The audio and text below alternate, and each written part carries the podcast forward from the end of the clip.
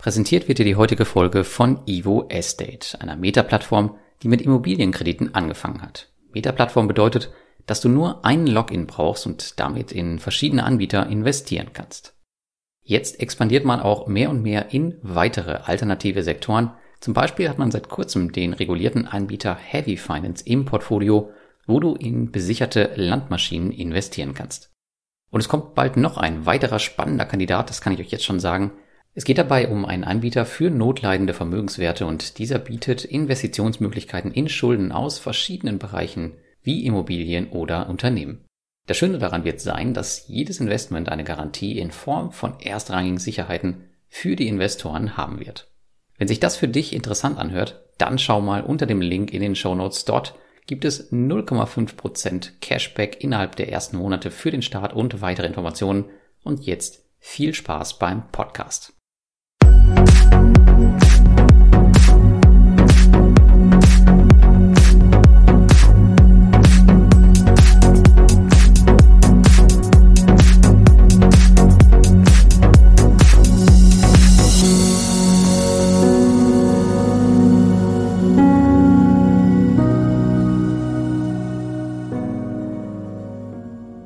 Circa 276.000 Euro habe ich aktuell in Peer-to-Peer-Kredite investiert. Im heutigen Beitrag gebe ich euch den ersten Einblick im Jahr 2021 und wir schauen aufs erste Quartal zurück. Ihr erfahrt mehr über die Entwicklung meines P2P-Portfolios, mehr zu meinen Einnahmen aus Peer-to-Peer-Krediten, meiner gesamten Portfolioentwicklung und wir schauen uns einmal ganz kurz alle P2P-Plattformen im Schnelldurchlauf an und ich erzähle euch, wie ich damit weiter verfahre. Hier auf der Tonspur versuche ich übrigens das Ganze recht kurz zu halten. Für alle Details klicke bitte auf den Blogartikel in den Show Notes. Bevor wir zu den einzelnen P2P-Plattformen springen, wie immer der Blick aus der Vogelperspektive auf mein Portfolio. Zur besseren Sichtbarkeit getrennt. Einmal mit und einmal ohne meinem großen Bondora Going Grow Account. Wobei die Bondora-Dominanz von Quartal zu Quartal weiter abnimmt. War ich Anfang letzten Jahres noch bei fast 80 Prozent, sind wir nun schon bei fast zwei Drittel angelangt. Tendenz weiter fallend. Um euch die Entwicklung meines P2P-Portfolios ein bisschen transparenter zu gestalten, gibt es seit einiger Zeit auch einen Überblick über die Entwicklung des Portfolios seit 2020. Die Vorjahre seht ihr hier nicht, da es dazu auch noch keine öffentlichen Berichte gibt. Trotz quasi vollständigem Einzahlungsstopp ist das P2P-Portfolio im letzten Quartal gut gestiegen. Das liegt natürlich an den monatlich eingehenden Zinsen, aber auch an der Umstellung von reinen Affiliate-Provisionsprogrammen auf Freunde werben Freunde Programme, die ich bei einigen Plattformen nun stattdessen nutze. Hier verdiene ich zwar weniger, aber ihr als Leser habt meist größere Vorteile. Da Zuflüsse dieser Art jedoch ab einer bestimmten Summe direkt versteuert werden müssen, werde ich diese von Zeit zu Zeit immer von den Plattformen abziehen.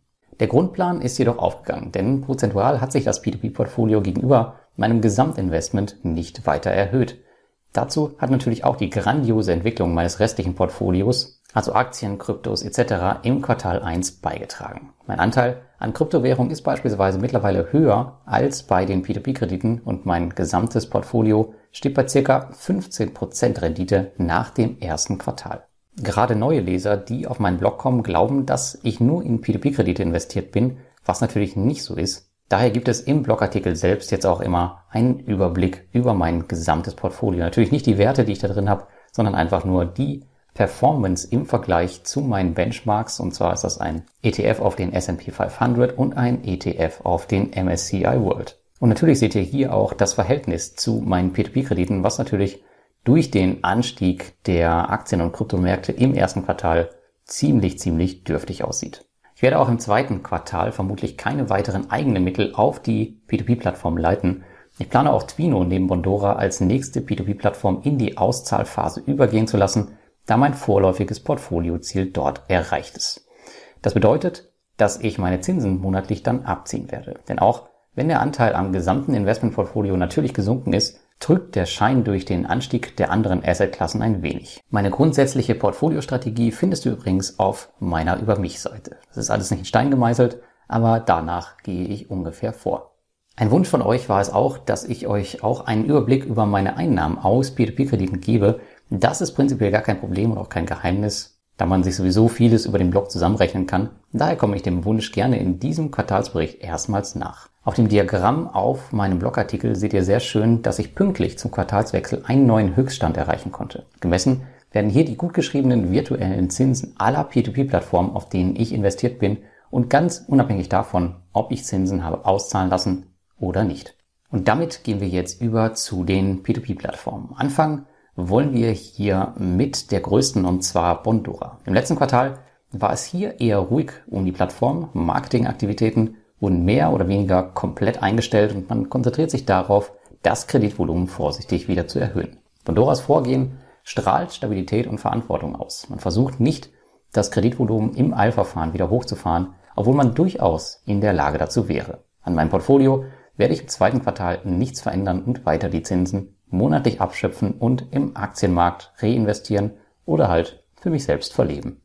Nach dem 191.000 Euro Portfolio bei Bondora kommt eine lange Zeit erstmal nichts und dann kommt Mintos. Hier bewegt sich mein Portfolio langsam auf die 16.000 Euro zu und ähm, ja, Mintos kehrt mehr und mehr in den Status quo zurück und so ist auch mein investiertes Kapital wieder auf einem schönen Niveau, welches mir monatlich nette Zinserträge bringt, die vorherige Bestwerte wieder vereinzelt toppen. Auch Gelder aus der Recovery kommen aber wie erwartet dauert das Ganze sehr lang und man braucht hier echt schon einen langen Atem. Durch die drohenden Ausfälle und den Abschreibungen ist meine reale Rendite merklich gesunken und wird es auch weiter tun. Ich erwarte im zweiten Quartal jedoch eine weitere Stabilisierung der Plattform und würde ich mein P2P-Investment allgemein weiter aufbauen, würde ich auch Mintos weiter besparen. Kommen wir zur nächsten Plattform und das ist Twino, bei der mittlerweile über 10.000 Euro liegen. Twino ist aktuell eine der am stärksten gehypten Plattformen in der Szene nicht verwunderlich und wie schon von mir Ende 2020 angekündigt, haben sie mit Cashtrack zu kämpfen. Um mein Geld noch komplett unterzubringen, musste ich auf Kredite in Fremdwährung umsteigen. Ein Schritt, den ich ungern gehe, aber tatsächlich läuft es besser als erwartet und mein Portfolioziel ist ohnehin fast erreicht. Neben Bondora wird Twino schon bald meine zweite P2P-Plattform werden, wo ich die Zinsen monatlich abziehen werde, denn für Summen jenseits 10.000 Euro scheinen sie aktuell nur sehr bedingt geeignet zu sein. Kommen wir zu Plattform Nummer 4 und das ist Estate Guru. Auch Estate Guru knabbert an der 10.000 Euro Grenze, gibt jedoch kurzzeitig den dritten Platz an Twino ab. Jedoch ist ein weiterer Aufbau der Plattform geplant und sie wird sicher innerhalb dieses Jahres oder spätestens nächstes Jahr wieder in den Top 3 stehen, da bin ich mir relativ sicher. Im ersten Quartal war es recht ruhig um die Plattform und sie haben ihren Job gemacht. Jedoch sind mittlerweile fast 20 Projekte in Einholung, was schon eine ganze Menge ist Gerade in der aktuellen Zeit muss man ein Auge auf diese Projekte haben. Mit fast 8000 Euro ist Wire Invest der Platz 5 in meinem Portfolio. Und bei keiner Plattform war es im ersten Quartal so ruhig wie bei Wire Invest. Die letzte Nachricht der P2P-Plattform war, wenn ich in mein Postfach schaue, der Weihnachtsgruß. Mir persönlich gefällt das ehrlicherweise nicht so wirklich. Man scheint aktuell keine wirklich ambitionierten Ziele mit der Plattform zu haben. Das merkt man an vielen Stellen. Keine Weiterentwicklung der Plattform. Die Website ist immer noch quälend langsam regelmäßiger Cash-Track. Aber immerhin haben sie es mittlerweile geschafft, die Bankverbindung in ihrer App zu ändern, die monatelang falsch war. Es zeigt sich, dass auch Wire Invest kein Kandidat ist, um hier signifikant große Summen zu platzieren. Nach Erreichen meines Portfolioziels werde ich hier in die Auszahlphase übergehen. Ich rechne damit circa im dritten Quartal. Platz Nummer 6 geht an Crowdestor. Auch wenn sich die Situation auf Crowdestor ein bisschen stabiler anfühlt als im Vorquartal, sieht man das in den Zahlen nicht wirklich. Circa zwei Drittel der Projekte meines 5000 Euro Portfolios sind verspätet, circa ein Drittel davon mehr als 91 Tage. Man kann nur hoffen, dass Sie diese Situation hier in den Griff bekommen. Eine weitere Kapitalaufstockung aus eigenen Mitteln kommt bei der aktuellen Bilanz aber ehrlicherweise für mich nicht in Frage. Platz 7 geht an Evo Estate mit knapp 4000 Euro. Evo Estate ist das komplette Gegenteil von Via Invest, wenn wir auf die Entwicklung der Plattform schauen. Man merkt hier, dass ambitionierte Leute im Hintergrund arbeiten und von Monat zu Monat an der Plattform schrauben. Auch die Konzentration auf wenige, aber solide Partner finde ich persönlich bemerkenswert. Man brüstet sich hier nicht mit einer hohen Anzahl von Plattformen, die Projekte auf der Plattform platzieren, sondern hält sein Portfolio bewusst klein, aber qualitativ hoch. Ich gehe davon aus, dass wir in Zukunft weitere sehr solide und interessante Project Originator auf der Plattform sehen werden. Mit knapp 3500 Euro geht der achte Platz an Debitum Network. Debitum Network war es recht ruhig im letzten Quartal und es gab keine mir bekannten Probleme. Wenn wir die Plattform mal mit Crowdestor vergleichen, hat man hier sicher die ruhigere und konservativere Variante des Investments in Geschäftskredite. Laut eigenen Angaben wird Debitum Network auch eine der ersten Plattformen sein, welche die IBF-Lizenz erhalten werden, wobei ich nicht glaube, dass sie das in eigener Hand haben. Mit 3200 Euro geht der neunte Platz an Peerberry.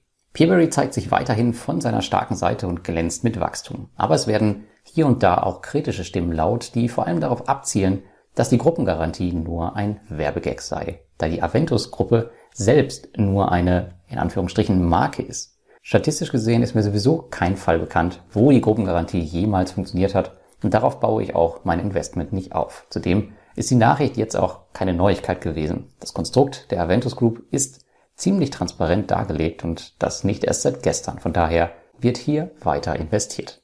Die tschechische Plattform Bonstar bildet mit knapp 2600 Euro den zehnten Platz meines aktiven P2P-Portfolios ab.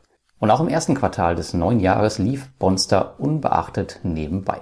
Sie machen aktuell einen sehr guten Job, wie ich finde, und brüsten sich auch zudem damit, bisher keine Kosten der Corona-bedingten Rückholung an die Investoren weitergegeben zu haben. Mintos und Vivento dagegen haben hierfür erst jüngst Änderungen in ihren AGBs vorgenommen, um genau das machen zu können. Alles in allem scheint die tschechische Plattform wieder auf einem sehr guten Weg zu sein und die Krise gut überstanden zu haben. Die Vorzeichen sahen dagegen gar nicht gut aus. Bei Vivento beispielsweise war es genau umgekehrt. Und ja, da kommen wir später noch zu. So kann man sich täuschen. Mit knapp 2200 Euro bekommt Neo Finance den elften Platz. Ich weiß noch nicht recht, wo die Reise bei Neo Finance hingeht, auch wenn sie seit diesem Monat, seit April wieder im Plus sind, was die Rendite angeht. Ich muss hier nochmal meine Strategie überdenken, sofern ich vorhabe, mehr Geld zu investieren. Meine ursprüngliche Idee mit dem Provision Fund hat zwar generell funktioniert, aber war im Rückblick zu konservativ gedacht. Eine nuller Rendite nach einem Jahr bekomme ich auf einem Tagesgeldkonto auch hin. Dafür brauche ich jetzt keine High-Risk P2P-Kredite. Aber aktuell besteht hier noch kein akuter Handlungsbedarf. Knapp hinter Neo Finance auf Platz 12 ist Monsera mit ca. 2150 Euro. Monsera ist der letzte Neuzugang in meinem Portfolio.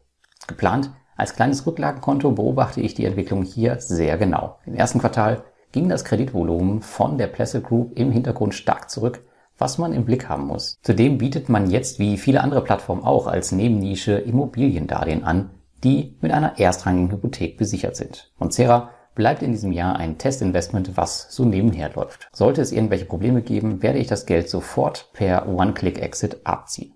Dann kommen wir zu unserem vorletzten Platz im aktiven Portfolio und das ist noch Robocash. Das wird sich wahrscheinlich im nächsten Quartal ändern, denn Robocash erlebt aktuell einen Hype. Durch die guten Jahresergebnisse und die vermehrt positiven Berichte allerorts strömen mehr und mehr Anleger zu Robocash. Zu Recht? Ich sage ja, denn die P2P-Plattform sei ihr Handling auch noch so gewöhnungsbedürftig, hat ein wirklich starkes Fundament aufgebaut und auch ich werde mein Investment hier weiter ausbauen und weiter Umschichtungen aus den Plattformen, die ich auszahle, hierher verschieben. Und das Schlusslicht meines aktiven Portfolios bildet Swapper mit knapp 1500 Euro. Und Swapper wird eine derjenigen Plattformen sein, die nicht reguliert werden, zumindest nicht in Lettland, denn mit ihrer OÜ sind sie in Estland ansässig zwar strebt man auch hier eine Regulierung an, aber es gibt hierzu keine weiteren Infos. Und überhaupt ist es eigentlich relativ still um Swapper und da es demnächst viele regulierte Alternativen geben wird, weiß ich ehrlicherweise nicht, ob ich die Plattform im Portfolio behalten werde, obwohl sie schon seit Jahren eigentlich komplett problemlos läuft. Bei den enormen Zinsen wäre es jedoch auch ein leichtes, sie mit wenig Geld auf 100 Euro Zinsen pro Monat zu bringen, um dann in meinen Auszahlmodus überzugehen. So, das war es von meinem aktiven Portfolio und als nächstes springen wir noch ganz kurz durch die P2P-Plattformen, die mein Portfolio verlassen werden. Und die Gründe dafür können ganz unterschiedlich sein, von möglichem Scam bis irgendwie nicht das Richtige für mich, ist alles dabei. Auch hier beginnen wir mit der größten und enden mit der kleinsten Position. Und den unrühmlichen Platz 1 in der Rangliste hat mittlerweile Groupier mit knapp 2500 Euro. Und ja, die Verzögerungstaktik von Groupier scheint weiterhin echt kein Ende zu nehmen. Das Geld ist nun seit einem Jahr abgeschrieben und ich glaube nach wie vor an kein Happy End. Mit noch ganz knapp 2000 Euro ist Bulky State mein zweiter Platz. Bei Bulky State sieht der Endsparvorgang sehr, sehr gut aus und geht auch ziemlich, ziemlich schnell. Und ja, ich sehe hier eigentlich keine Probleme. Es ist ein bisschen schade um die Plattform. Eigentlich würde ich sie gerne weiter besparen. aber mir ist da einfach zu wenig Transparenz und daher habe ich hier irgendwann die Reißleine gezogen. Genauso die Reißleine gezogen habe ich äh, im letzten Jahr bei Viventor. Da sind noch knapp 1500 Euro drauf. Da kommt allerdings auch leider kaum was zurück. Ich konnte jetzt ein bisschen Geld abziehen, aber da ist doch echt eine Menge Luft. Ich persönlich gehe hier tatsächlich von einem circa 50-prozentigen Portfolioverlust aus bei mir, weil ich halt in die Kredite investiert bin, in die ich investiert bin und falls sich die Situation um die Atlantis Finanziers nicht klären sollte. Und dann gibt es einen kleinen Sprung nach unten auf Platz 4 und da steht mit knapp 1000 Euro Reinvest 24 und die Rückzahlung von Reinvest 24 dauert sehr, sehr lange. Das liegt aber auch zum Teil daran, da ich hier oft in Mietprojekte investiert bin, die ich aktiv auf dem Zweitmarkt verkaufen müsste, um noch herauszukommen. Hierfür sehe ich jedoch allerdings keinerlei Notwendigkeit. Zudem kostet die Auszahlung auf Reinvest 24 mittlerweile Geld. Auch wenn es jetzt nur ein paar Euro sind, will ich das Geld halt trotzdem nicht einfach aus dem Fenster werfen. Daher werde ich wahrscheinlich auf die Abzahlung der Development-Kredite warten, bevor ich weitere Gelder auszahle. Einen erfreulichen Sprung nach unten hat mein Platz 5 Do Finance im letzten Quartal gemacht. Hier sind knapp 60 Prozent meiner Gelder im letzten Quartal zurückgeflossen und man sieht auch so ein bisschen, dass es die Firma nochmal richtig wissen will, denn es werden aktuell Blogger angeschrieben, auch ich wurde angeschrieben für kostenpflichtige Kooperationen man möchte das Ruder nochmal rumreißen. Das können die gerne machen, aber ich bin da raus, sowohl was das Investment als auch jegliche weitere Kooperation angeht. Und der vorletzte Platz meiner Auszahler geht an die irische Plattform Flender, die nach dem letzten Quartal nur noch bei knapp 300 Euro steht. Stück für Stück kommen die Kredite hier zurück und ich habe aktuell noch knapp über 10 offene Projekte und die werden noch ein bisschen andauern. Ich gehe allerdings davon aus, dass ich ja eventuell mit der Plattform noch im knappen Plus lande. Aktuell bin ich, glaube ich, so circa ein bis zwei Prozent im Minus. Wollen wir mal schauen, wie sie die restlichen Projekte noch machen. Aber alles in allem war die Plattform eine große Enttäuschung. Und wo wir gerade bei Enttäuschung sind, da kommen wir auch schon zu unserem Schlusslicht. Noch knapp 200 Euro habe ich auf Fast Invest liegen. Das heißt, ich bin tatsächlich jetzt auf jeden Fall im Plus, egal was passiert. Und der Rest des Geldes dauert jetzt noch an. Ich habe noch ein paar Auszahlungen laufen. Und mein letzter Kredit wird vermutlich im nächsten oder spätestens übernächsten Quartal auslaufen und dann bin ich raus. Also auch wenn die Auszahlungen im Schnitt drei bis sechs Monate dauern, so ist die aktuelle Erfahrung, ist auf jeden Fall ein Ende in Sicht und tatsächlich ein positives, was natürlich bei der Plattform tatsächlich schwer zu glauben ist. Und ich hoffe, dass alle anderen, die da jemals investiert waren, auch noch mit einem Plus herauskommen. Das war soweit der Quartalsrückblick für meine Plattformen, die noch in meinem Portfolio sind und die, die ich auszahlen werde. Mit diesem Quartalsbericht gibt es auch wie immer ein Update meines P2P-Plattform-Ratings. Also schaut da unbedingt nochmal rein, was sich da genau verändert hat. Das Rating und die Veränderungen sind auch nochmal im Artikel selbst gekennzeichnet. Und damit wünsche ich dir ein schönes Osterfest und wenn dir der Beitrag gefallen hat, dann like, abonniere und kommentiere gerne meine Kanäle und wir hören und sehen uns beim nächsten Mal.